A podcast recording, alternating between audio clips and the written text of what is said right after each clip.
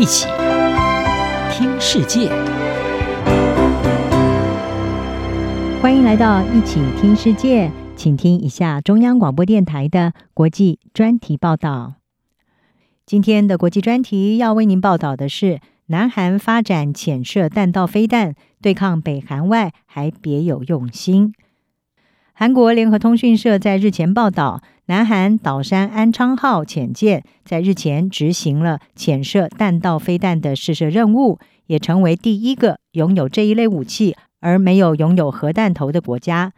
首尔方面是表示，这项常规武装飞弹是用来协助对抗北韩的攻击，但是分析人士是认为，这个罕见的武器其实别有用意。包含降低南韩对美国的依赖，以及一旦南韩决定要发展核武的话，这也将提供一个发展的基础。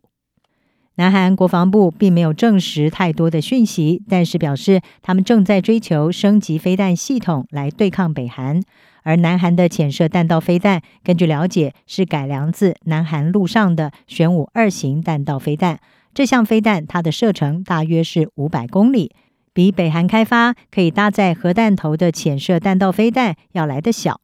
然而，军事潜舰专家萨顿他表示，南韩的科技更为先进，并且称潜射弹道飞弹结合这一艘潜舰的绝气推进系统，可能是一个改变局面的关键。而萨顿在海军新闻的一篇报道当中是写道：从这个面向来看，它是世界上最强大的常规动力及武装潜舰。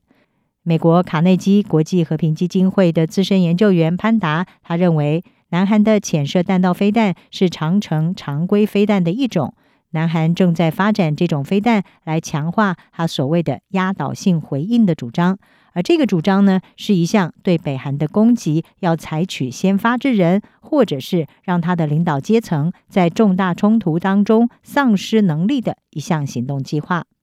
潘达说，在这方面来说的话，潜射弹道飞弹在名义上是合理的。这让南韩的决策者面对北韩的攻击，可以拥有一个可生存性高的常规二次攻击选项。而这些飞弹系统将会惩罚北韩的领导阶层，一旦南韩遭受攻击的话。潘达认为，尽管潜射弹道飞弹通常跟核武有关，但是呢，这不代表南韩就拥有核武，或者是正在追求拥有核武。潘达他说。然而，万一和美国的结盟关系未来有所磨损，或者南韩的国防需求大幅的改变，这些潜射弹道飞弹将会提供一个立即可取得的基础，来发展一个有限度、具有生存性的核子武力。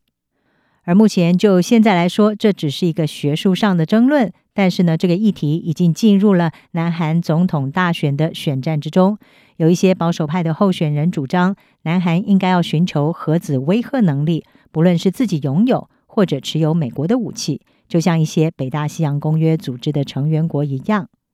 美国是在一九九一年的时候将它的战略性核武从南韩移出了，但是呢，持续的提供南韩核保护伞。不过最近这几年，美韩的同盟关系陷入纷争。美国前总统川普施压南韩要分摊驻韩美军的费用，甚至提议南韩、日本这些国家应该要发展自己的核武。南韩总统大选的候选人之一刘成问，他在日前就表示，在北韩还没有放弃核武的时候，不让我们拥有自己的核武是不切实际的。而马丁禁止核武扩散研究中心的研究员布拉克，他则是表示，潜射弹道飞弹的计划显然并不是发展核武的精心计划一部分。布拉克曾经在一份报告当中警告，两韩在常规飞弹上的发展可能会助长出一条通往危机的新道路。布拉克他说：“这看起来纯粹是南韩试图要追上北韩，而他认为数十年来双方已经下定决心要展现出他们才是比较先进而且比较有实力的一方。”二零一九年七月，北韩官方媒体曾经报道，金正恩视察了一艘新建造的巨大潜舰，尽管北韩并没有说明这艘潜舰配备的武器。但是呢，分析人士是表示，船舰的外观大小显示出它是被用来搭载弹道飞弹。而在当年稍晚，北韩表示已经成功的从海上试射了一枚新型的潜射弹道飞弹。今年一月的时候，北韩在平壤的一场阅兵当中也展示了一枚新型的潜射弹道飞弹。